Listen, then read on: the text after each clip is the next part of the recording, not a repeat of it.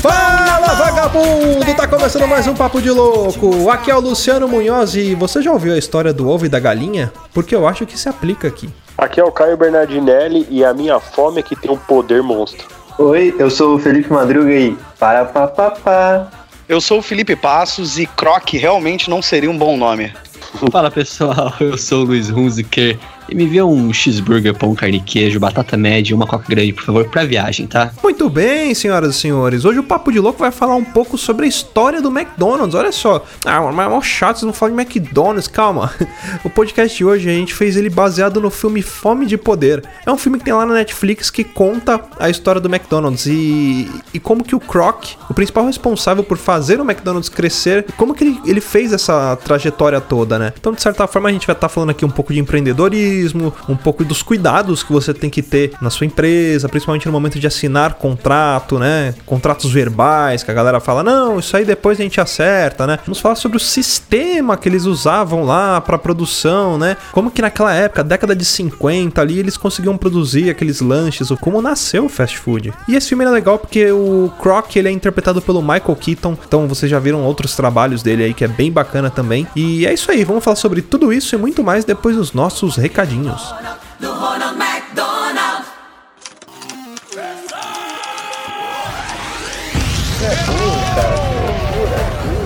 Você é burro?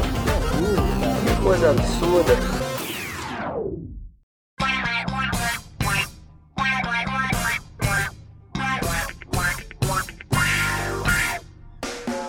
Pra quem quiser acompanhar a gente, é só curtir a nossa fanpage lá no Facebook e no Twitter, arroba Papo de Louco, underline. Ah, não esqueça também de assinar o nosso feed no seu reprodutor de podcast. E para mandar críticas, sugestões, comentários sobre programas anteriores, manda um e-mail para contato arroba papodelouco.com. E se você quiser receber o nosso conteúdo na íntegra, é só acessar www.papodelouco.com.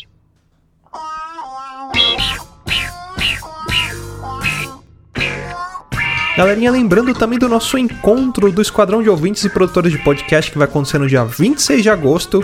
Então confirme a sua presença, vou rodar o spot, mas antes de rodar o spot eu quero dizer que no dia a gente vai distribuir algumas camisetas, olha só que legal. A primeira safra de camisetas do Papo de Louco você vai conseguir ter acesso a esse item que a gente vai sortear lá na hora, beleza? Então vamos que vamos pro spot.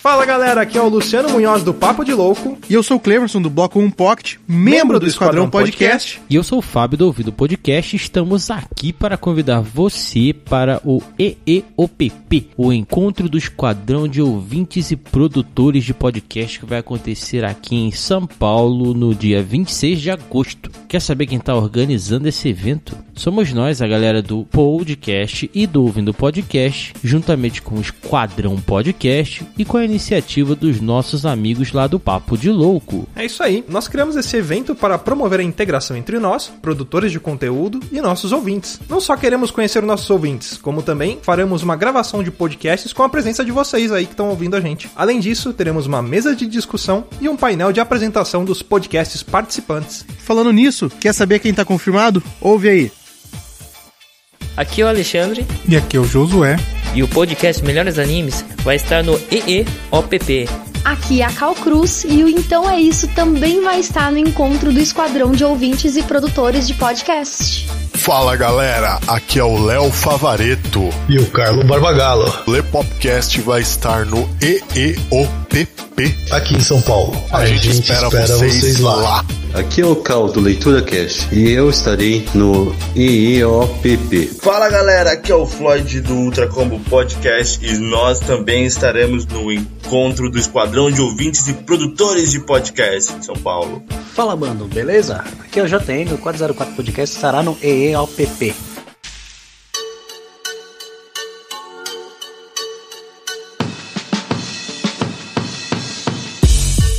O EEOPP vai acontecer no dia 26 de agosto, das 17 horas às 22 na cantina italiana Arte della Pasta, que fica localizada na Vila Ré, na zona leste de São Paulo, na rua Itinguçu, número 1700. Fica bem pertinho da estação Patriarca da linha vermelha do metrô. Bem na rua da estação do metrô, é pertinho, 200 metros no máximo, chupetão, facinho de chegar. E eu aconselho vocês a virem de metrô, porque não tem estacionamento no local. E mais uma novidade: no dia do evento, a cantina vai preparar pratos temáticos da cultura pop nerd. Não vai perder, né? Mais um motivo legal para você aparecer por lá. Confirme a sua presença lá no evento que criamos no Facebook. E se quiser saber mais informações sobre o encontro do Esquadrão de Ouvintes e produtores de podcast, vocês também podem nos encontrar como EEOP P 2017 no Facebook e no Twitter. Todos os nossos links estarão aqui neste post. Beleza? Até o encontro. E a gente se vê lá em agosto, hein? Beleza, galera?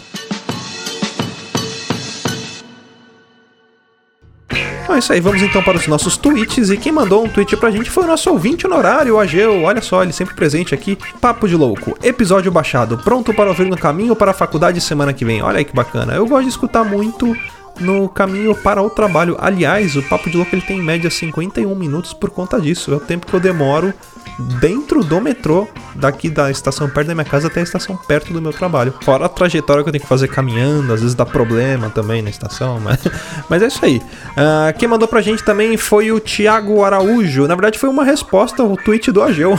Ele mandou lá: Até consigo ouvir o hino lendo esse tweet. Olha aí que bacana.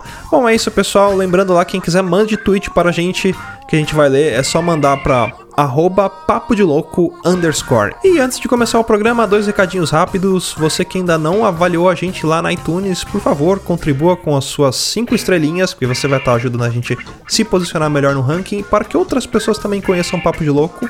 E o segundo pedido é para que vocês deem RT também nos episódios do Papo de Louco, já que vocês costumam. Tem muita gente que já faz isso, então fica aqui o meu muito obrigado. Então você fazendo isso também vai estar ajudando a gente a aumentar aqui o nosso alcance para que mais pessoas também possam ouvir o Papo de Louco. Beleza? Então é isso, vamos que vamos com o programa e pau na máquina.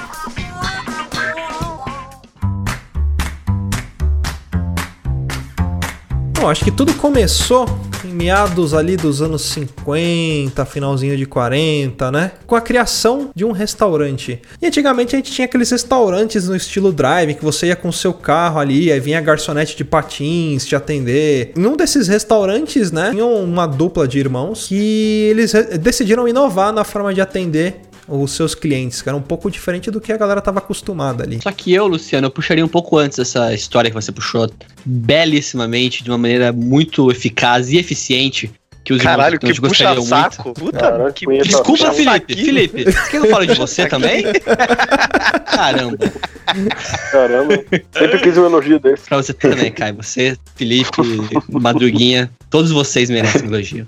Mas eu acho que seria interessante a gente puxar um pouco a história, tipo assim, a gente tá falando aqui do como é que eram os restaurantes na época, mas o personagem central desse filme, Fome de Poder, o Ray Kroc, o que, que ele via nessa época, né, cara? Porque ele trabalhava vendendo aqueles produtos pra restaurantes, pra estabelecimentos que trabalhavam com fast food e tudo mais. E o cara tava na merda, né? Falando nisso, eu até dei uma pesquisada, sabe por quê? Porque em muitos momentos do filme aparece umas caixas no escritório dele de copos de papel. Vocês perceberam isso? Toda hora aparece isso? Sim. É, Eles falam até uma hora. Eu dei uma pesquisada, mas assim, eu não achei nada muito relevante ligando o Croc, pelo menos no que eu achei, a copos de papel.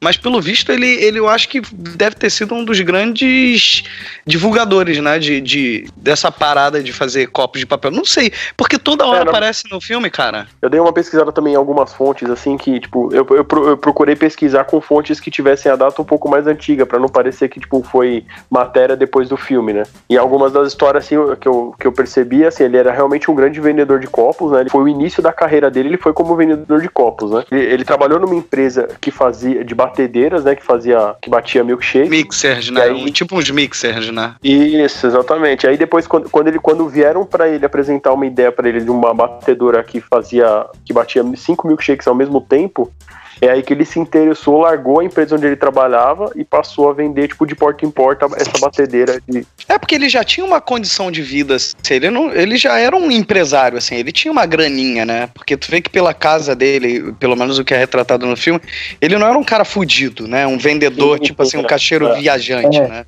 No próprio filme, a esposa dele fala, é, quando ele tava pensando em investir, ela, ela mesmo fala que ele já tentou tantas vezes e nada deu certo. Então parece Hum. que ele já teve alguma coisa antes. É, até por, até por isso que você percebe que os caras colocam sempre aquela. Eu vou até falar isso mais pra frente, que eu acho que é fenomenal no filme sobre persistência. Porque, meu, é basicamente é isso, esse cara. Porque ele vendeu esse, essa máquina de, de batia 5 shakes durante 17 anos, cara. Então, tipo assim, Caralho, é muito tempo. Ele era um cara. Ele não, não era empreendedor, porque ele, ele não tinha empresa naquela época, ele trabalhava para outras pessoas, mas ele é um cara muito ganancioso, né? Ele era muito. é, Perseverante. perseverante, essa é a palavra. Tanto que em uma das cenas, bem no começo do, do filme, que ele tá fazendo as vendas dele, ele ia pulando de cidade em cidade, restaurante em restaurante, batendo na porta dos caras lá, oferecendo eh, esse multimixer. Em um determinado momento, ele vai para um quarto de hotel para ele descansar, para continuar a jornada de trabalho dele no outro dia, e ele coloca um disco cheio de frases, tipo como se fossem frases de autoajuda hoje em dia. E, é- e são frases desse tipo que fala assim: é, a persistência é muito melhor do que o talento, né? Um- uma pessoa que não usa o seu talento é um desperdício. Tipo, muitas frases que ficavam martelando na cabeça dele antes dele dormir, que ajudavam a moldar um pouco desse, dessa personalidade dele de ser um cara muito audacioso, vamos dizer assim. Nós usamos dois adjetivos para descrever o Ray Kroc nessa, nesse começo aqui, que foi perseverante eu acho que você usou ganancioso, não foi? o- Foi, o foi. Luciano? É, ele era um cara bastante ganancioso. Tem até uma- um momento que a mulher dele fala pra ele assim: é, quanto que você acha que vai ser o suficiente pra você? Você sempre tá correndo atrás de mais e mais e mais, né? Algo desse tipo. Ela pergunta. Ele fala: pra ser sincero, acho que nunca. É, eu acho que ele era perseverante por causa da ganância dele, cara. Ele queria mais eu e a- mais. Mas eu acho que ele também era meio workaholic, sacou? Ele, ele gostava de trabalhar. Tu via que ele. Não era só, eu acho que o lance da ganância, não, sabe, Luiz? Eu acho que ele era uma parada que ele curtia fazer. Porque, pelo menos, o filme ele retrata o, o, o Ray Kroc, assim, como um cara que ele. Ele, ele gostava de trabalhar, ele gostava de estar naquele ambiente, entendeu? Tanto que parecia que ele tava mais à vontade fora do que dentro de casa, entendeu? É bom você falar isso daí, cara, porque assim, esse- vamos, vamos, vamos reparar. Meu, todo empreendedor de sucesso, cara, é sempre workaholic, meu. Sempre é um cara que, tipo, ele foca naquilo ali, meu, e aquilo ali é a vida dele. O cara não, não tem esposa, não tem, eu digo assim, É, ele não. é. De atenção, a família dele é segundo plano, cara. O primeiro plano do cara é a, é a empresa. Então, assim, pro cara realmente ter sucesso, ele tem que se dedicar àquilo ali 100%. E o Ray Kroc, meu, ele é, eu acho que o maior exemplo disso daí, né? Fora as outras coisas que a gente vai falar de filha da putagem que ele fez, que também a gente sabe que faz parte da escada do sucesso do empreendedorismo, mas a perseverança, a persistência, eu, eu creio que ela é isso, ela é fomentada pela ganância, né? É porque nem sempre a ganância também é, é uma coisa ruim, né, cara? Depende do tipo de ganância que você tenha também, né? Porque ser ganancioso não necessariamente é uma coisa ruim. Eu acho que as pessoas confundem muito também isso. A definição de ser ganancioso, né? O ruim é quando você precisa passar por cima dos outros pra conseguir algum objetivo. Aí é que tá o ponto negativo. Eu acho que eu queria formular a palavra que você queria usar, porque assim, a ganância, ela é a parte ruim da ambição. Exato. É o ponto que você realmente já passa por cima dos outros pra poder conseguir mais e tudo mais. A ganância eu acho que já é algo mais sujo. Agora a ambição eu acho que é algo até que saudável às vezes, né? Você pode, você pode falar de novo, cara, a frase, por favor? A ganância é a irmã ruim da ambição. Você vai anotar? Eu vou anotar. Eu vou fazer um coach da frase assim, a ganância é a etapa da ambição. Bernardinelli, Boa, Léo. Caio. Ela é, a, ela é a rutinha da Raquel, né? Pode crer. Dia da Raquel foi foda. Ah, eu quero ser ambicioso. Eu gosto da Raquel é uma... Que merda. Um fato interessante do Croc é que ele, ele escutava um disco de autoajuda, né? Que uma curiosidade é que esse disco ele não existe, é fictício, mas é pra mostrar como as frases de efeito e o tipo ele treinava em frente ao espelho pra falar tudo bonitinho na frente do comprador pra mostrar que ele sabe mesmo, né? Ele manja mesmo essas paradas. É, era, era a característica de persistência dele, né? E, e- e, eu vou te falar que. Eita, eu tô. Olha, eu tô, eu tô craque em gaguejar. Eu vou fazer, um- eu vou fazer um parte 2 do funk, hein? né? Não, pelo amor de Deus. Não, é que eu tô falando assim, é, é muito louco essa postura que ele teve sempre da carreira dele. Assim, a gente tá falando um pouco dele porque ele é um cara muito peculiar, né? Sim. Vamos falar a verdade, assim, resumindo, resumindo, o McDonald's que a gente conhece hoje, a, a dimensão, o tamanho do McDonald's hoje é muito obra do trabalho é, é, do Kroc. O modelo de negócio é que é irmãos McDonald's. São duas coisas completamente diferentes, assim. É o gerenciamento. Ele foi o cara comercial. Ele foi o cara que pegou um, um restaurante pequenininho, construído, sei lá, é, é, por dois irmãos. Era onde? Era em San Bernardino, né? Na Califórnia. Illinois. É, Ele pegou um restaurante pequenininho que tinha uma ótima forma de fazer é, o negócio, um negócio que, que existia em vários locais, mas que era diferente, era rápido, e ele conseguiu popularizar isso e, e criar numa, numa das maiores marcas do mundo, cara. Essa questão, eu acho que ela assim, a gente pode dividir ela em dois itens. Cada item a gente pode dividir em três sub-itens. Cada sub-item pode ter quatro tópicos. No primeiro tópico do primeiro sub-item do primeiro item. Ah, vá tomar é o sucesso. Não, é o pior que eu tava escutar no, no- no tópico já. Eu prestando atenção aqui, fazendo um diagrama aqui na folhinha do eu, eu- eu queria só, eu queria só seguir essa linha de raciocínio, cara, que você deu, foi incrível, porque realmente foi isso mesmo que você falou, eu acredito nisso. A- o modelo do negócio dos irmãos McDonald's era incrível, porém, cara, eles não tinham a visão empreendedora do que aquilo poderia se tornar. Poderia ser só uma ótima ideia num restaurante pequeno que ninguém vai conhecer. Eu, eu acompanho bastante essas palestras aí de, de, de parte de liderança. E, cara, as pessoas realmente falam isso. Uma boa ideia sem o tino de empreendedor não vira nada, cara. Ela fica uma boa ideia em casa, porque você tem que ter esse negócio de empreendedorismo. E o Ray Kroc, cara, ele foi realmente o cara que levou o McDonald's pro mundo. Eu acredito, eu, eu não sei, eu ouso dizer que o McDonald's não seria nada, cara, de verdade. Provavelmente os caras estariam lá em São Bernardino ainda vendendo hambúrguer e não ia ser nada, meu. Tanto que no filme ele cria o McDonald's Corporation, né? Ele não continua na. Ele cria uma nova, uma subempresa dentro da empresa. Isso sem consultar os irmãos, né? É só que a gente tá pulando uma parte importante da história, né? Acho que a gente falou bastante sobre a característica do Ray Kroc. E a gente tá falando, ah, que ele pegou o McDonald's, não sei o quê, mas como que foi isso, né? A gente contou que ele trabalhava com os multimixers, né? Vendendo, então ele ia passando de restaurante de porta em porta oferecendo os produtos dele.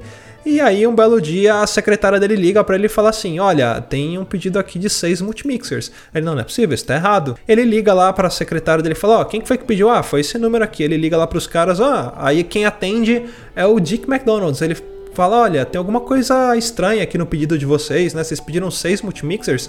Ele, não, desculpa, tem um, tem um engano mesmo, não são seis, são oito. Caraca, oito, né? Quem vai querer oito multimixers? Era difícil pra ele convencer.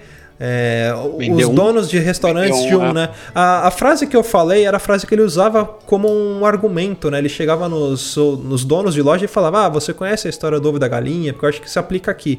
E aí ele chegava assim: Ah, eu tô te vendendo esse multimixer aqui porque ele vai te proporcionar uma oferta muito maior de produtos, então consequentemente vai aumentar a demanda, o que na verdade é o contrário, né? Você Sim, aumentando a sua demanda que você tem que aumentar a oferta. E ele tentava vender dessa forma, né? Então falando, ó, comprando esses multimixers aqui a mais, você vai vai aumentar. E não era É verdade. porque, é porque ele poderia gerar uma, ali uma ociosidade, né? Você poderia comprar um multimixer desse e vender, sei lá, no, um, Sim, um, Eu um tenho- milkshake. Então foda-se, você perfeita. poderia fazer num, num, num, mixer normal, você não precisaria de seis, né? exato. Tem a definição perfeita do Ray Kroc. Ah. Do que, que ele fazia nessa época. Ele era o botine dos multimixers. Compre, compre. botine, botine. E aí, beleza, ele foi lá conhecer esse restaurante desse cara que pediu os oito multimixers.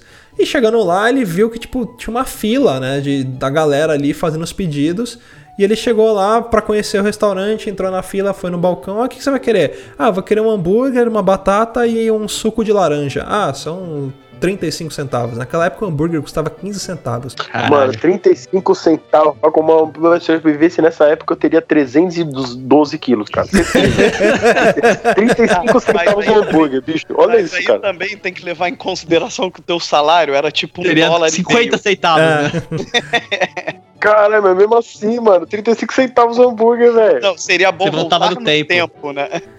É, não, era, não, era, não era 30, 35, era o combo. O hambúrguer sozinho era 15 centavos. Mano, você é louco, velho. Olha isso, cara. Só que assim, eu, eu acho que era o equivalente a ser, sei lá, hoje 7 reais ou 7 dólares, vai. Vamos chutar esse valor. É, sim. Eu acho que é. Até hoje o McDonald's ele é conhecido por isso. É, eu, eu lembro da, da última vez que, que, que eu viajei lá, eu, meu, eu lembro que eu comprei, eu, tipo, chegou no finalzinho da viagem, eu tava, tipo, totalmente sem grana, cara. E eu, tipo, comi de verdade, cara, hambúrguer, refrigerante, nuggets, tipo, com, com total convertido de uns 6 reais, cara. É, eles permanecem com essa ideia de, de ter uma, uma comida barata. Eu acho que acredito que até pela parte que você vai falar agora, pela parte da linha de produção. Exato. Tem que comentar que quando o Croc ele chega no, nesse restaurante, é, ele ficou preocupado com a fila, né?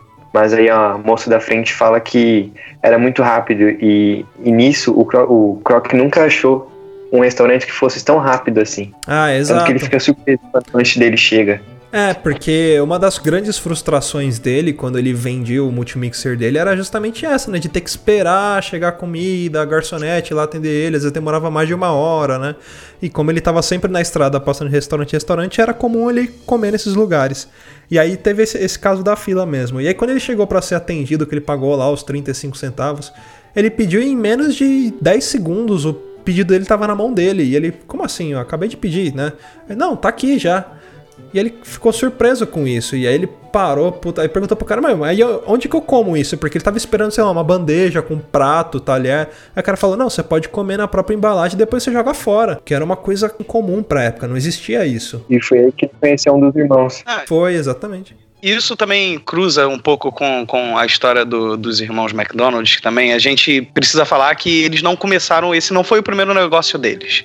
O primeiro negócio deles foi um cinema que eles abriram, e o cinema estava fazendo muito sucesso, até chegar o- a famosa crise de 29 e acabar completamente com o negócio deles. Foi. E acabou fazendo eles, eles perceberem que os negócios estavam fechando e menos, se eu não me engano, um restaurantezinho, uma barraquinha de, de que vendia comida, Hot né? dog. Que ficava, acho que do outro lado da rua do, do, É, do hot cinema dog. deles. É, hot dog, né?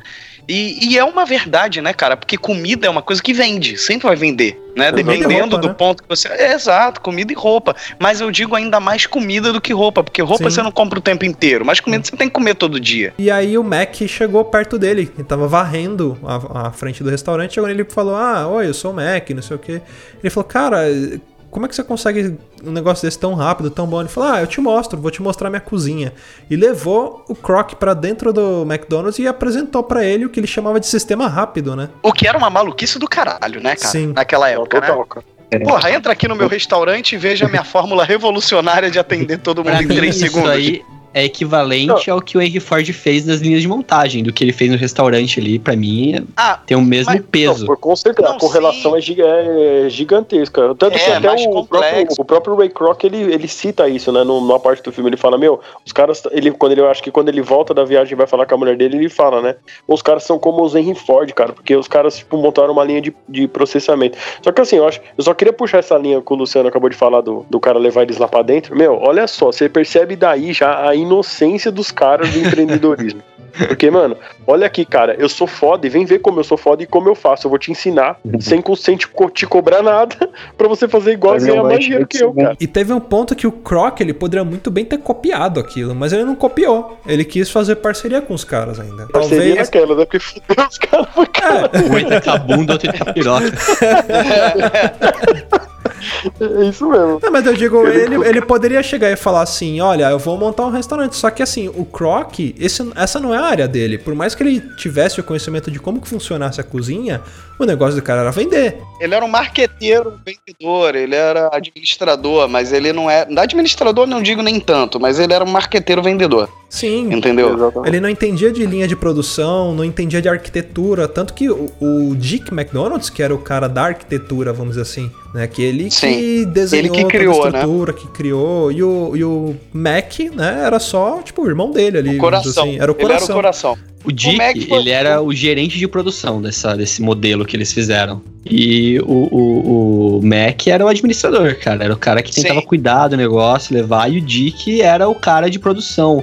padronização, montar o sistema perfeito, a- os parâmetros perfeitos para poder ter a padronização do produto. É, quando ele monta, quando ele monta o, o esquema completo do, do restaurante, até eu acho que uma das cenas mais fodas do, do filme, sabe? Mostrando ele indo pra quadra de tênis com os funcionários, desenhando com giz no chão é, e fazendo os testes, né? De ver quais seriam os melhores posicionamentos pra, sei lá. é, Todos os equipamentos da cozinha para otimizar tempo e etc.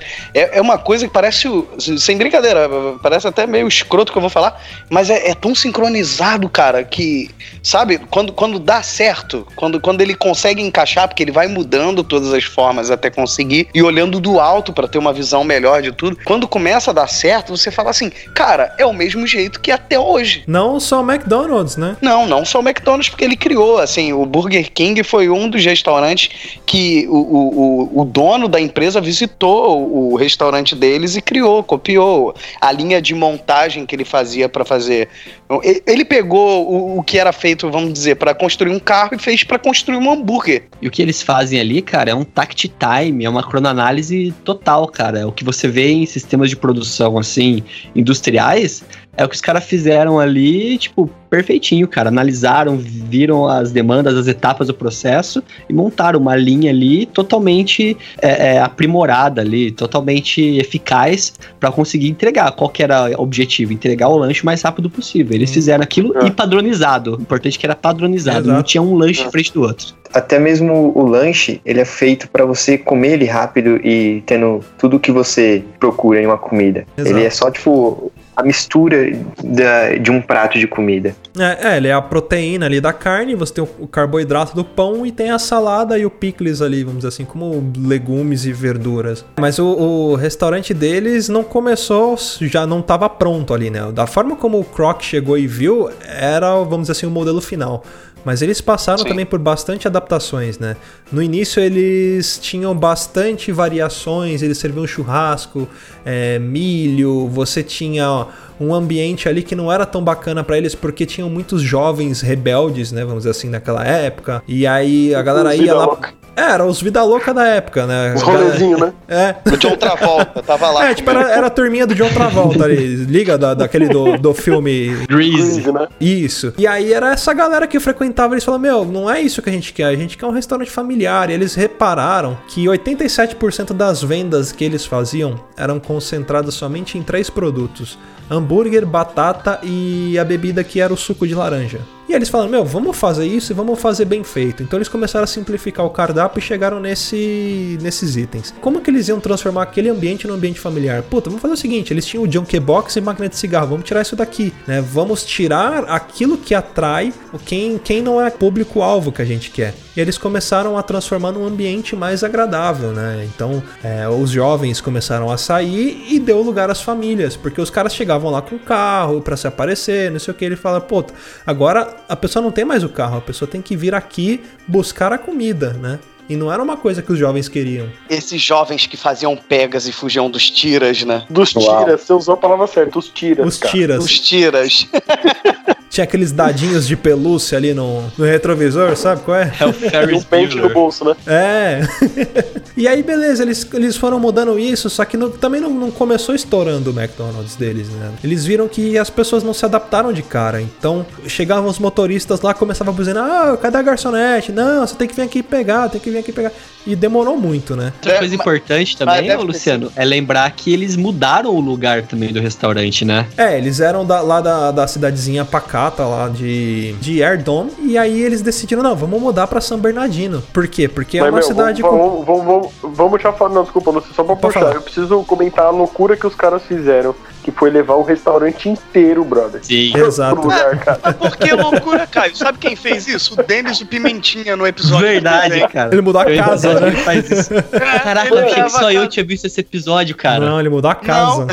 Eu adorava Eu esse lembro desse episódio assim também. é, é. Tem um episódio de Família Adams, aquele em preto e branco, que eles mudam a mansão deles. É, então. E aí, beleza, eles foram pra São Bernardino e eles mudaram o, o restaurante inteiro, levaram a estrutura. E é até engraçado que eles falam: Meu, teve teve um problema que a gente enfrentou que no meio do caminho tinha uma ponte que o caminhão não passava. Aí eles tiveram que serrar o restaurante, eles mostram isso, tem algumas fotos. Passaram, depois eles montaram o restaurante de novo lá. Então, depois de se estabelecerem lá no, no novo endereço e levar o restaurante inteiro feito Denis o Pimentinha, nesse episódio magistral, assim, não foi o Croc que foi o primeiro cara a tentar fazer esse, esse trabalho de franquear o McDonald's. Os próprios irmãos tentaram franquear e meio que não deu muito certo.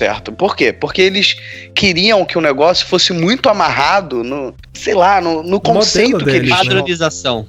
É, um modelo, padronização, limpeza, etc. E assim, não é, não tinha dado muito certo por conta disso, porque as pessoas abriam e vendiam outros tipos de produtos, entendeu? Botavam as máquinas no- nos restaurantes e tal. E isso acabou fazendo com que eles desanimassem dessa ideia de tentar franquear. Até o momento que o Croc apareceu sugerindo, porque como ele rodava vários restaurantes, ele via que aquilo ali poderia ser algo que podia tomar uma dimensão maior. Que aquilo era um modelo de negócio de sucesso, entendeu? Mas não só desanimar, eles falam até que o Mac, tipo, passou mal, teve problema cardíaco por conta do estresse que ele passava nessa época das franquias que eles abriram antes de conhecer o Croc, que é um dos motivos de ter incentivado eles a pararem com isso, cara, que eles não estavam dando conta mais. Era um sonho do, do acho que do Mac, de, do Dick de franquear, não lembro agora de qual dos dois, só que só dava de Ele pra mão. É, é- é- era como se fosse o filho deles, né, cara? Exato. Vamos falar assim, é o filho, você criou do zero, se fudeu pra fazer aquilo funcionar, tá funcionando e tal. Então chegou um momento que eu acho que eles falaram, não, deixa quieto. E o que, que o Croc faz? Ele chega e fala, ó, eu tenho o negócio ideal. Vocês cuidam do seu restaurante aqui, vendem pra mim a ideia.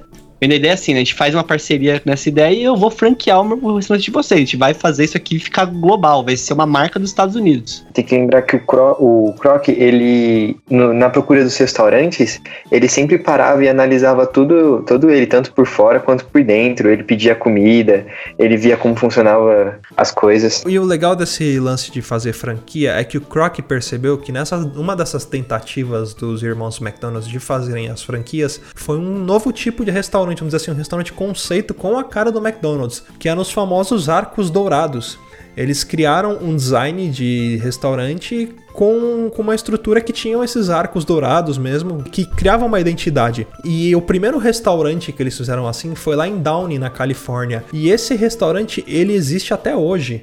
Ele foi inaugurado em 1953 e existe até hoje, né? Então, se você quiser ir lá em Downey, na Califórnia, procurar o restaurante que eles chamam de número 1, né? Se eu não me engano, ou é número 3, não sei. Porque eles mudam. O, o Croc tem uma hora que ele muda a contagem do, do McDonald's, né? Ele, ele o não dele considera. é o número um. Exato. A franquia dele é considerado o McDonald's 1.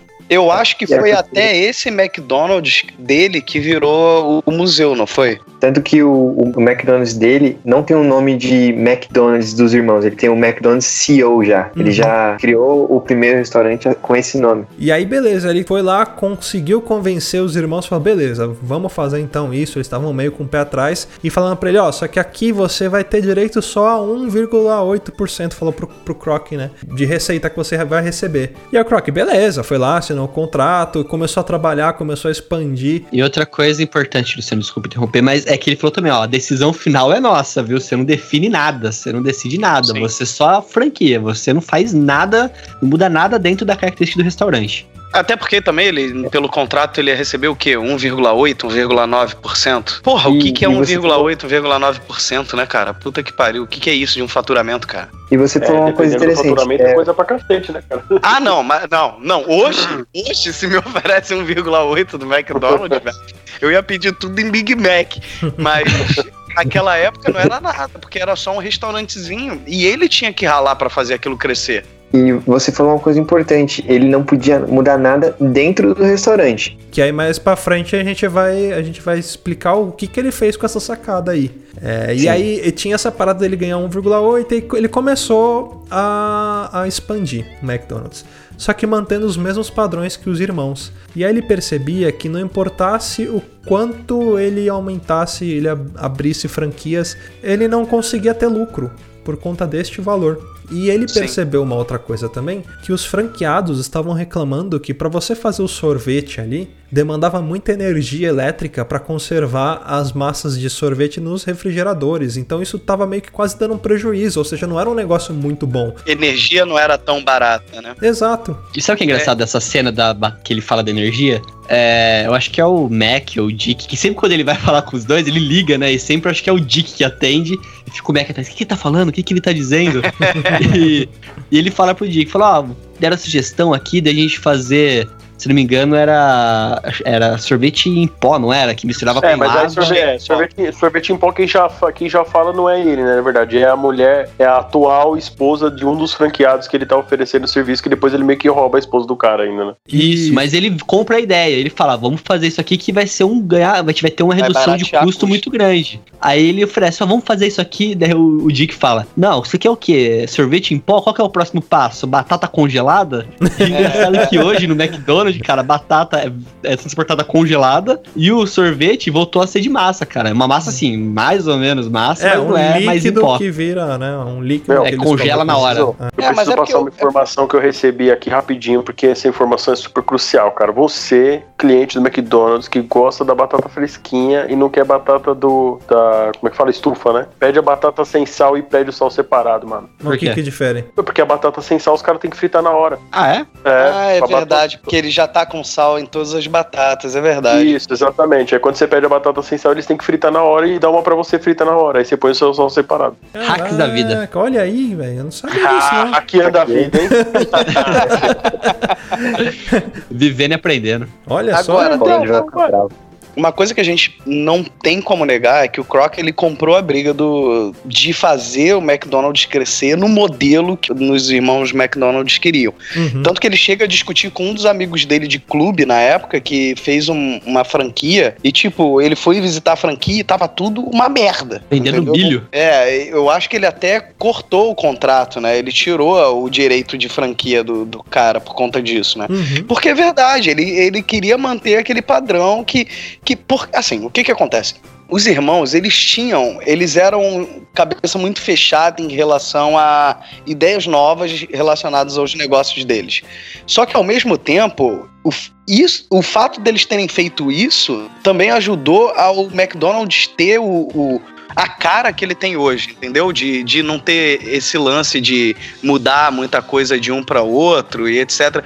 Assim, da mesma forma que foi ruim, isso foi bom também, positivo para o negócio. Porque fez o modelo de negócio ser o que eles queriam, entendeu? Assim, teve o ponto negativo e o positivo em relação a, a, a, a falta de flexibilidade dos irmãos. né? Talvez ele perdesse, ele perdesse a mão se começasse a aceitar todas as Isso. ideias e querer me- mexer muito no, no- no negócio ali. Sim. Vocês sabiam que ele tentou? Eu, eu- informação de última hora aqui, hein? É, Recebi né? Fome, meu pom- Recebi aqui, Xavier, é, que ele tentou abrir um McDonald's logo quando a Disneylândia estava sendo construída, porque ele, ele chegou aí pra guerra com o Walt Disney, cara. Caraca. Caralho. Nossa, Conheceu mano, o tá Walt. Disney nos tempos da guerra, cara. Caraca. Cara, Só que não rolou, né? Não rolou. O Mickey rolou. É, né?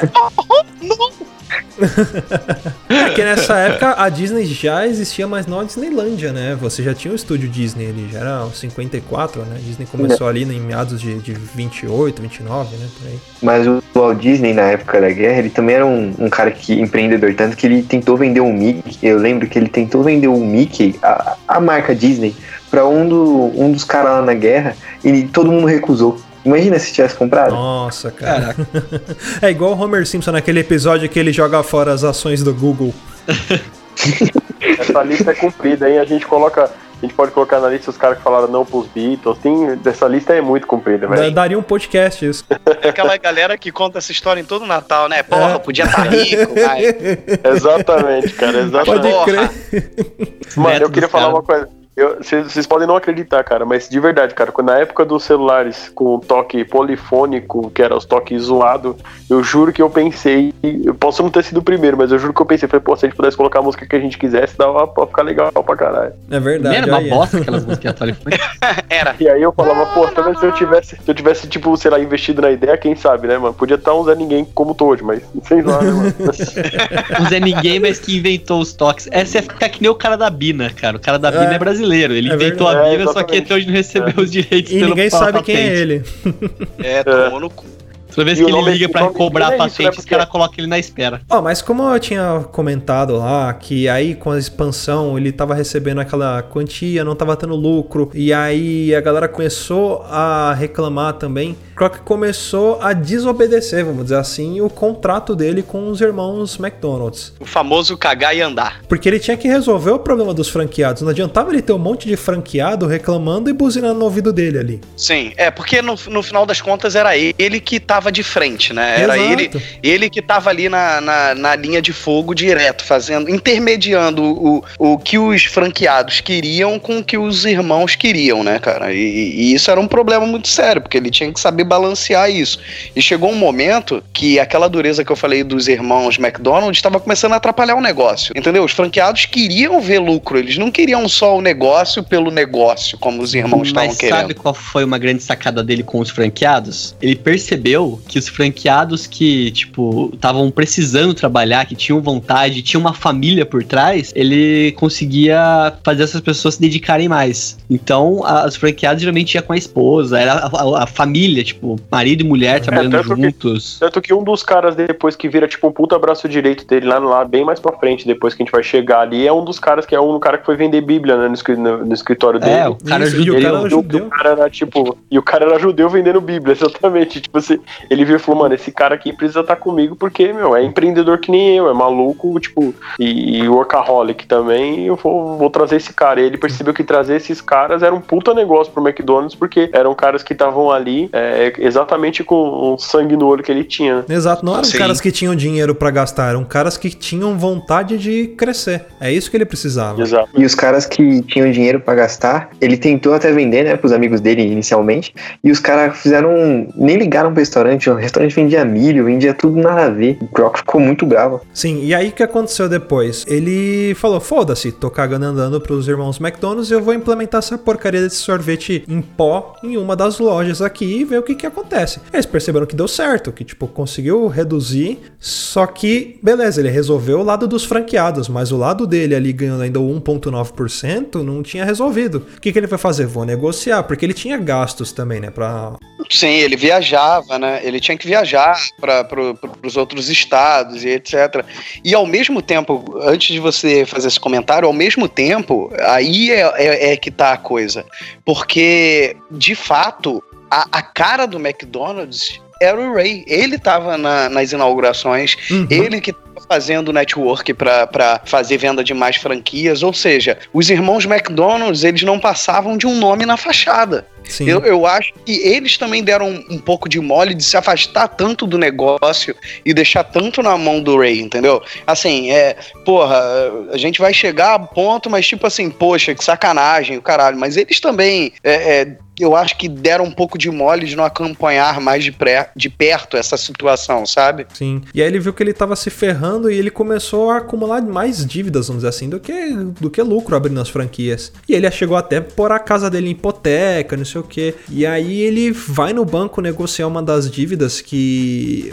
É engraçado que ele chega lá puto com o gerente, porque o gerente liga na casa dele e aí a mulher dele descobre que a casa tá em hipoteca e ele falou, ele fala pro gerente, não era pra você ter ligado lá em casa e avisado minha mulher que eu coloquei a casa em hipoteca, não sei o que. É, o cara postou tudo, né? All win. É, all in. E aí ele puto lá tentando negociar e aí ele sai do banco. No que ele sai do banco, ele encontra um cara que é gerente de finanças, Harry Sonnenborn, o nome É isso. E esse cara chega no Croc e fala: Cara, eu, talvez eu possa te ajudar. Ah, então beleza, me, me ajuda aí porque eu tô fudido. Levou o cara lá pro escritório dele, pegou o livro caixa, falou: Dá uma olhada, vê o que, que você pode fazer por mim aqui, porque eu tô com tudo isso de franquia e eu não tô conseguindo ganhar dinheiro, cara. Aí ele falou assim: Cara, o seu negócio tá errado. Você não tem que vender franquias. Como é que você faz hoje em dia? Ah, a gente pega um terreno, aluga um terreno, monta a franquia e pronto. Ele falou: Então tá aí o negócio. Você vai exigir dos seus franqueados que eles aluguem terrenos com você e você vai ser o proprietário dos terrenos. E é aí que ele percebeu que era onde ele podia ganhar dinheiro. Ô, Luciano, eu preciso só puxar um adendo aí, cara. Você tá falando do Harrison Born, porque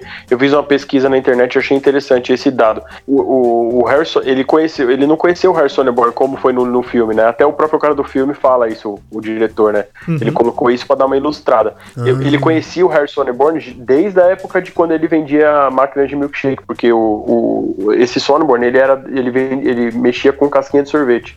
Então eles já se conheciam nessa época já, tá ligado? Então eles já tinham, eles já eram meio que amigos e o, o Sonneborn já dava pra ele dicas de, de, de investimentos, de como mudar e, e, enfim, é, caminhos a seguir que poderiam ser mais proveitosos financeiramente. E aí numa dessas aí que ele falou, quando eles sentaram e conversaram, o cara falou: "Meu, pera aí, meu, seu negócio não Uhum. é não é franquia, seu negócio é imobiliário". Aliás, um alt tab aqui, né? É, que a gente falou, puta, o cara conheceu ele vendendo casquinha, não sei o quê. A gente tem uma história muito parecida aqui no Brasil. Não sei se vocês conhecem um cara chamado Geraldo Rufino. Ele é dono na JR Diesel. Ele era pipoqueiro do Play Center, cara. E aí ele foi subindo de cargo no Play Center. Depois ele virou é, representante de vendas do Play Center. Foi crescendo, abriu a empresa dele, abriu uma transportadora. Aí ele, ele teve problema com os caminhões dele. Ele vendeu as peças do caminhão. Ele percebeu, puta, esse vai ser meu negócio. Agora vou vender peça para caminhão. E aí ele abriu uma das maiores empresas é, nacionais chamada JR Diesel. Vale a pena pesquisar um pouco a história desse cara, que é um, é um dos caras que, que eu acompanho, assim, que é bem bacana. De boa, esse dá um podcast legal, cara. Tem um Uhum. monte de empreendedor que começou do zero, principalmente brasileiro, o cara da Sawari. Tem um monte de cara que, tipo, meu, não era ninguém. A galera da hoje é- JBS, né? Mas o próprio Silvio Santos era camelô, né? Sim. O Silvio Santos tinha a mesma função do Croc, cara. É. Ficava vendendo lá. E esse, e agora só, já, só pra aproveitar, eu, Fernando, que você tava falando desse Harrison Born, quer dizer, eu achei que esse ponto aí, cara, foi aonde o Croc, tipo, meu, disparou. Porque a- é, foi essa sacada que o cara deu pra ele e, e- e foi aí que ele começou a virar alguém. Só que assim, eu acho que um ponto interessante da gente falar é o seguinte: o, o Ray Kroc, ele conheceu os irmãos McDonald's, cara, quando ele tinha 52 anos, mano. Caraca, já E, tipo assim, então, então você pensa, o cara, ele, ele meio que começou a se dar bem no- no- no- no- na, na parte do empreendedorismo já depois dos 50. Essa lista é grande dos empresários que tão- se dão bem depois dos 50 anos, porque. O próprio Roberto percebe- Marinho da Globo, acho que abriu a Globo com mais de 60 anos. Ele fundou a Globo com Mais de 60 130 anos, né? É porque hoje em dia as pessoas acham que elas têm que ganhar o primeiro milhão antes dos 30. Todo É. mundo tem que ser milionário jovem. É, entendeu? Era esse ponto que eu queria chegar, cara. Porque assim, o empreendedorismo ele leva tempo, você tem que ter muita informação financeira, cara. Sim, que não é todo mundo que explode de uma hora pra outra, porra. É, você tem um. Eu vou te dar um, vou dar um exemplo aqui. Concorrente, um dos concorrentes do McDonald's, que é o KFC, que é o. Quem, quem criou a receita do KFC foi o Coronel Sanders, Aham. que é um cara, inclusive, que tá no Lugo até hoje, né? É. Ele começou, ele, ele começou a apresentar a receita dele no mercado, cara, com 65 anos, depois que ele tinha se aposentado, mano. O cara tinha se aposentado, ganhava 100 dólares por mês, falou, meu, peraí, mano, eu preciso aumentar minha renda, senão eu vou morrer de fome. Aí ele começou a apresentar a receita dele no, no, no coisa e começou a se dar bem com 67 anos, cara. Tá entendendo? Então, assim, eu acho que o exemplo do Croc é um, é um exemplo legal disso também, querendo ou não. Por mais que ele tenha feito que ele fez, que o Luciano ainda vai falar, mas ele começou, tipo, tarde, entendeu? Então, é, é- é mais um exemplo de amigo. Não desista, cara. Se você tem 30, você tem muito tempo ainda, irmão, pra ficar rico. Lembra que o Madruguinha chegou a falar uma frase bem legal? Ele fala assim: olha, que os irmãos McDonald's chegaram pro Croc no momento de firmar o contrato e falaram assim: beleza, você vai abrir a franquia, mas você não pode mexer em nada dentro do McDonald's. E aí ele, ele deixou bem enfatizado dentro do McDonald's. Foi aí que ele pensou: beleza, eu não posso mexer dentro do McDonald's, mas fora eu posso. Então vou fazer essa parada de, puta, quem vai abrir uma franquia do McDonald's Sou eu que escolho o local. Tanto que hoje em dia, se você vai abrir uma franquia, você não escolhe, ah, vou abrir um McDonald's aqui na Vila Ré, sei lá, que é o bairro onde a gente mora. A maioria Sim. da gente mora, mora aqui. Quem decide é o McDonald's. Quem decide é o McDonald's, exato. E é muito provável que o terreno onde você vá abrir a sua franquia do McDonald's seja do McDonald's. Eles vão comprar o terreno e você vai pagar um, um aluguel ou parte do, do valor da sua renda vai ser revertido para ele. E aí, quando você desmembrar a sua franquia ali, se você um- algum dia vender, a- o terreno é deles. Então é assim que Eu funciona. posso estar errado, posso estar errado, mas o McDonald's de hoje acho que é um dos maiores conglomerados imobiliários do mundo, eu acho. Sim, sim. É uma da- dos maiores donos de terra do mundo é o McDonald's. Porque os caras não têm só imobiliário, né? Eles têm que ter fazendas pra criar gado, né? Pra fazer plantação de, de Pra tudo. criar os bichos de laboratório, É. pra fazer a carne, a minhoca. Fazer as minhocas, exatamente. Porque diz a lenda, né, que o McDonald's eles produzem toda a matéria-prima dele, do, do início ao fim, é, é tudo deles. É, porque Eu eles têm um acredito controle que- total, né, cara? Eles não ficam na mão de, de, de gente, de fornecedor, né? E outra, né? Na verdade, isso daí, isso daí foi pregado desde o Henry Ford, né? Na, quando você tem um sistema mecanizado de produção em massa, você tem que controlar desde a matéria-prima. Um procedimento em massa, ele não pode ter falha. Exato, de a cadeia de imagina, suprimentos, você né? tá- É, exatamente. Você tem lá a sequência do, do negócio, que nem ah, vem o pão, aí depois põe a maionese, depois põe o hambúrguer. Se o seu fornecedor de alface falhar, você fode com o processo inteiro. Então, Exato. por isso que no, no sistema mecanizado, realmente a, a matéria-prima tem que ser sua também, cara, porque senão você não consegue sustentar esse sistema. É, nessas partes, quando ele começa a comprar o terreno, que você começa a sentir um, um nervoso, assim, você começa a ficar bravo com, com o Croc. Você vê a habilidade dele de, de empreendedor, de manipular, de certa forma, as coisas que ele compra, ou a empresa McDonald's. Ele pode ser um filho da puta, digamos assim, mas ele tá fazendo o que ele acha certo. Os irmãos McDonald's que ficaram pra trás. Ele tava fazendo uma coisa pra aumentar o lucro dele. Não é uma maldade dele, apesar de você- ele ter uma cara, o Keaton tem uma cara que você fica assim, mano. Tem uma cara, Cara, filho da puta. Não, e tu- tudo teria sido resolvido se eles não tivessem sido tão babacas e não tivessem negociado os 1% com o cara. De Exato. repente, se eles tivessem aumentado de 1 para 5%, tudo está- seria diferente hoje em dia. Sim, Mas para tu ver como às verdade. vezes uma decisão pode pegar o cocô e tacar no ventilador.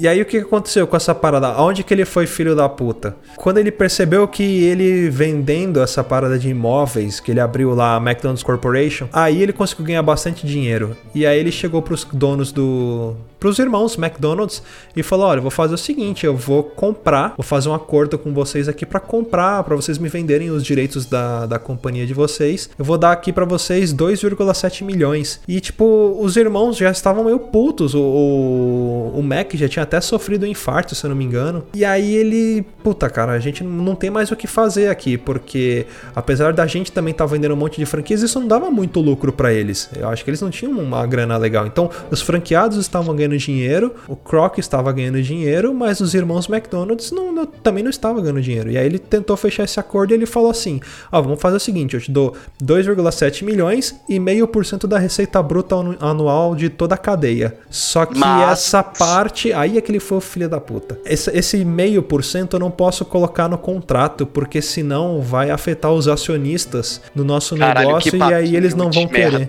Gente, nunca firmem pra nada contrato de boca. Nada.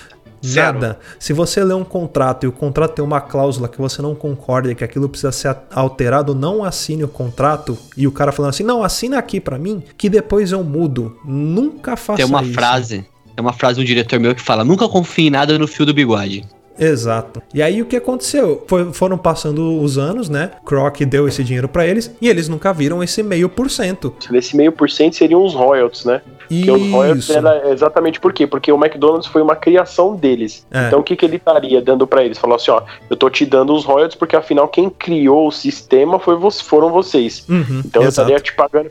Eu- o royalties é, é algo que acontece até na indústria fonográfica, né? Tipo, quando alguém canta uma música que é da criação da pessoa, a pessoa recebe por cada vez que ela é tocada. Enfim, Sim. são os royalties, né? Empresa de franquia no geral, muitas empresas de franquias trabalham com royalties em cima. do- Além de você usar a marca, você tem que pagar os royalties pro, pro, pra, é pra hoje- filial, né? Vamos dizer assim. E hoje, provavelmente, quem recebe esses royalties é a família, né, do, do, do, do Roy Kroc, sendo que, tipo, não foi criador de cacete nenhum, né? Mas aí a gente sabe que no empreendedorismo isso daí é uma história que, tipo, meu, é repetitiva vídeo Facebook, WhatsApp, enfim. A gente tá tirando o mérito do Croc porque ele tem uma grande invenção que ele fez depois de ter assumido a franquia e expandido o McDonald's mundialmente, que ele foi o inventor do- dos sapatos Crocs. É, pra poder ter mais conforto dos funcionários e ajudar na movimentação deles, diminuir a dor no pé dos funcionários, ele inventou o Crocs. E que depois f- f- inventaram aquele funk. Tô, tô, tô usando Crocs. Caralho, tem funk pra Eu tudo, era né, velho? fashionista, mas agora eu uso Crocs. Você não Mas viu, gente, é mentira isso que eu falei, tá? Não inventou o Crocs, não. Eu conheço a versão do Ciforoso. Eu conheço a versão do Ciforoso. Tô usando crack. tô usando crack. Olha só que dado curioso. Esse meio por cento de receita anual da cadeia, é, se ele tivesse sido mantido realmente, né? Não fosse só de boca ali, os herdeiros dos irmãos McDonald's hoje estariam ganhando mais de 100 milhões de dólares por ano. É muita coisa. A herança McDonald's deve contar essa história no Natal, né? Falar, ah, sabe seu bisavô? Ah, ele, ele podia ter ganho um Mano, só, pera aí, eu, eu, eu realizei uma cena aqui incrível. Você imagina só, tá lá a família McDonald's no Natal, aí tipo, o moleque pediu uma bicicleta e não ganhou, ganhou tipo um, um jarro de suco. Caralho, pai, pô, pediu uma bicicleta, meu. Mas ó, se seu pai tivesse assinado o contrato, se seu avô tivesse assinado o contrato com o McDonald's, cara, teria bicicleta. Como não, você se fudeu. Ah, mano, eu proibi a minha família de comer no McDonald's. Só Burger King. Nossa. É, foi, foi aí, por- aí eles vieram pro Brasil que eram Habibs, né? Brincadeira. Falando em Brasil, o primeiro McDonald's no Brasil, se eu não me engano, foi aqui no Rio de Janeiro. Eu acho que foi em Copacabana, em 79, e o segundo foi em São Paulo, né, em 81. Com uma diferença assim. 79 também, eu fiz o dever de casa. 79 também foi, foi quando foi colocado no cardápio o McLanche Feliz. E quando foi criado o Ronald McDonald? O Ronald McDonald, eu não sei o ano, Ah, cara, mas ele 70. foi criado. É, foi nos anos 70, 60 ou 70, final de 70, início de 70, quando o McDonald's fez uma campanha licenciando o, o- o personagem do Bozo. Do Foi. clube do Bozo, porque o Bozo é, é, era como se fosse também os direitos, né? O Bozo, eu quando era criança eu achava que o Bozo era só do Brasil, mas não, É, o Bozo não é só do Brasil. Não, Peraí, Barão. peraí, peraí, peraí. O, o, o, o palhaço Bozo, aquele que cheira cocaína, ele não é brasileiro? Não, Ah, o, não, o, o o Bozo, daqui do Brasil sim. Personagem. O personagem ah, Bozo. Ah, que susto. Achei O cheirador- cheirava cocaína. Ah, tá. Mas o personagem não. O personagem é um personagem recorrente em vários locais do mundo, mas que era Ah, É americano. uma franquia de Ó. Bozo. É, e acabou que esse lance do clube do. Quando acabou o contrato com o clube do, do, do Bozo, ele deu. Ele contratou o cara que interpretava o Bozo e ele criou o Ronald McDonald. Foi aí que foi criado o Ronald McDonald, por causa disso. Por isso que a princípio era um palhaço e que hoje em dia nem mais é o palhaço, né? Não é mais o Ronald, é aquela caixinha do McLanche Feliz, Uhum. que é o massacote. É, mas tem uma parada também que é legal a gente falar. Como é que o Croc virou dono realmente da marca McDonald's, né? Nesse momento em que ele passou a perna no- nos irmãos lá, ele estava cheio da grana e aí ele conseguiu um advogado que fez com que ele pudesse usar o nome McDonald's, se apropriasse desse nome e proibisse os irmãos McDonald's de usarem o próprio nome no restaurante. Uma maluquice, né, cara? Eles tiveram que mudar o nome do restaurante deles pra Big M. Olha Cara, só. isso eu achei muito triste, cara. A filha da putagem não parou aí, né, meu? Porque o Croc Não, ainda não. teve a moral de, depois de que eles mudaram o nome do restaurante deles, de abrir um McDonald's na frente, frente. deles e falir eles. É, Uhum. isso é que eu achei que eu acho que foi demais, tá ligado? Eu achei que passou um pouco do ponto. Foi. Assim, eu acho que não custava deixar o cara com a porra da- do nome do McDonald's. Sacou? É, Isso eu achei de tudo, de tudo, juro por Deus, juro pra vocês. É, do lance de passar a perna neles em relação ao 0,5%, de tudo, de, de meter o milkshake em pó quando não era. E, e- e desobedecer, vamos dizer, o que eles tinham criado. Pra mim, a maior putaria foi tirar o nome do restaurante deles e abrir um McDonald's na frente. Porque aí Porque- parece faz um negócio de maldade, tá ligado? É, porque vamos ser sinceros, eu, né, eu o quero foder com eles. Pareceu assim, eu quero foder com eles. Eu É, não quero isso só mesmo, que eles não ganhem dinheiro. Eu quero que eles fiquem na merda. Aí que eu achei meio escroto, entendeu? Assim, mas tá bom, é negócio. É porque também, assim, o filme ele também. A gente não sabe o que, que aconteceu de verdade. A gente não sabe como as coisas foram ditas, como as coisas foram feitas. Na verdade, só quem, quem, quem podia dizer pra gente já, já, já tá lá no, no nosso lar, né, amigo? Então não tem como Não, mais. Eu preciso, eu preciso puxar essa, essa, essa parte aí que você tá falando aí, né? Tipo, ah, o cara foi filho da puta, não sei o quê. É assim, meu, tem um, um, um livro né, que foi lançado, isso não, não é tão, tão antigo, é mais recente. Uma mulher que fez a, sobre. A, ela contou basicamente a história do Ray e da Joan, né? A, a Joan foi a última esposa que ele teve, né? Aliás, um, um fato curioso é que no filme ele, ele mostra que ele se divorciou, né, daquela primeira esposa dele e depois ele casou com a Joan. Mas teve uma mulher aí no meio ainda. Ele casou de novo aí nesse meio termo e, e se separou e depois ele casou com a Joan. né? Tanto E que ele tem uma essa- filha. e- então, exatamente. É, e essa Joan aí, cara, ela. O tudo, eu acho que todo o karma negativo, sacou? Que o, que o Croc acumulou, pelas todas as filhas da putagem que ele fez, cara, eu acho que ela meio que tentou é, amenizar isso, porque depois ele morreu em 84, né? E ela, tipo, em 2003, cara, doou quase toda a fortuna do, do- dos McDonald's pra. Do, do, do McDonald's, né? Dos Croc pra caridade, cara. Ó, eu tenho os dados aqui, ó, ela doou 1,5. Ó, só em 2004 ela doou 1,5 bilhão pro Exército da Salvação. Porra, e o Exército da Salvação querendo meus móveis, tá ligado? Pô, cheio do Então, tipo dinheiro. assim, ó, então você percebe o que, cara? Essa mulher, ela meio que, tipo, tentou dar um pouco da amenizada da imagem que ele ficou, né? Porque, tipo, a galera se ligou, né? Porque o cara fazia, querendo ou não, a gente sabe que muitas dessas, dos empreendedores, até gente famoso, jogador de futebol, faz esse negócio de caridade pra, pra marketing, meu. Tanto que, tipo, ele, ele mostra ele aparecendo, indo lá no time de deficiente, por exemplo, cumprimentando as pessoas e tal. Não, ah, tá, não só marketing, né? Mas também pra fazer dedução de imposto e o caralho, Ah, né? Não, então, assim, mas se fosse só por dedução de imposto, o cara fazia o bagulho na surdina e acabou, porque o, o Ah, imposto sim. ele só informa, né? Agora você percebe Verdade. que ainda querendo, não, o cara tá querendo melhorar a imagem dele. Tipo, ó, meu, Sim. olha o que a gente tá fazendo, olha. Meu, vamos, vamos resumir. Eu acho que isso é bom, porque ainda querendo ou não, quem tá precisando tá ganhando alguma coisa. Eu Mas penso é dessa que- forma também. Eu penso É, dessa, porque- dessa maneira, eu concordo com você, Caio. Não, não importa o motivo que tá fazendo o cara ajudar. Eu quero que se foda, eu quero que ajude. Se se ajudou, beleza. Foi positivo. É. Então, se é pra melhorar a imagem dele ou não, é, a pessoa que tá sendo ajudada, ela não tá se importando com isso, entendeu? Se ela tá tendo um prato É, de comida e- exatamente. porque o cara quer aparecer, foda-se. É, Eu penso dessa maneira também, eu concordo contigo. A questão é só que é assim, eu acho que aí, aí rola mais uma parada meio que moral, entendeu? É do cara, tipo, ajudar e falar, ó, ó, pra todo mundo. Aí, galera, tu ajuda. Fica que nem um. Como é que fala? Fica que nem um, um motoqueiro em São Paulo, né? Andando nos corredores, tá ligado? O corredor, tipo, meu, tá parado e os caras tá. Bi, bi, bi, bi, bi, bi, eu tô aqui, tô aqui, tô aqui, tô aqui, tô aqui. Pra caralho, mano. Tá bom, velho. Não tem problema. Ah, então, assim, um, um, meu, que nem, por exemplo, um dado interessante é que depois de tudo isso que o, o fez aí, né, e, e para onde ele levou o McDonald's, você, hoje no ramo de fast food, isso, é, esses dados são de 2016. A marca McDonald's fechou valendo 22 bilhões de dólares. E em Caraca, segundo lugar, cara, é o Subway com 12 bilhões. Tipo, Nossa. é uma diferença de 10 bilhões, cara, da primeira pra segunda. e em terceiro ficou o Starbucks com 11 bilhões. E o Starbucks também tem uma puta história interessante. Eu até recomendo que quem quiser dar uma pesquisada, o Howard Schultz. Cara, o cara cresceu numa Coab, velho. E é o dono do Starbucks. É, é bem bacana. Bom, galera, eu espero que vocês tenham gostado. Se você não viu o filme, vale a pena você ver lá. Tem na Netflix, então acessa lá e assiste esse filme. Ele, infelizmente, não foi um filme que bombou muito no cinema, né? Mas o legal é que tem lá na Netflix e, putz, é um filme que a gente pode considerar também como se fosse um documentário, porque conta uma história. Então é, é muito bacana. Se você ficou curioso, gostou do programa, vai lá e assiste também. Vale muito a pena. Não julgue o filme pela a nota no Rotten ou no IMDB. E, e, e se eu falar quem é o produtor desse filme, vocês vão ficar de cara. Quem? Jeremy Renner, Gavião Arqueiro, cara. Caraca! Poxa, pelo visto ele acertou na mira no filme, mas na bilheteria não, né? é. Puta que pariu. Tô desconectando, tchau.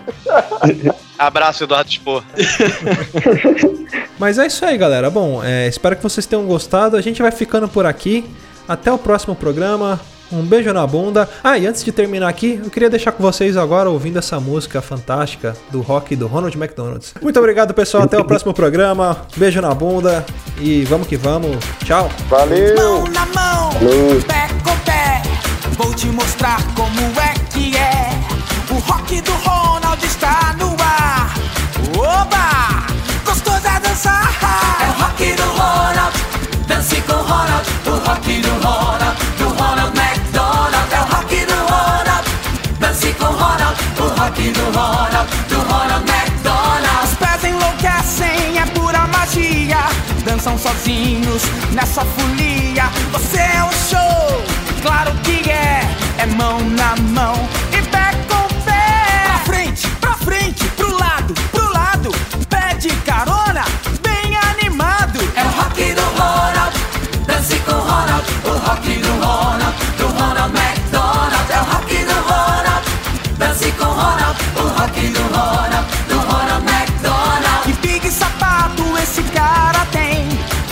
balance que isso faz bem.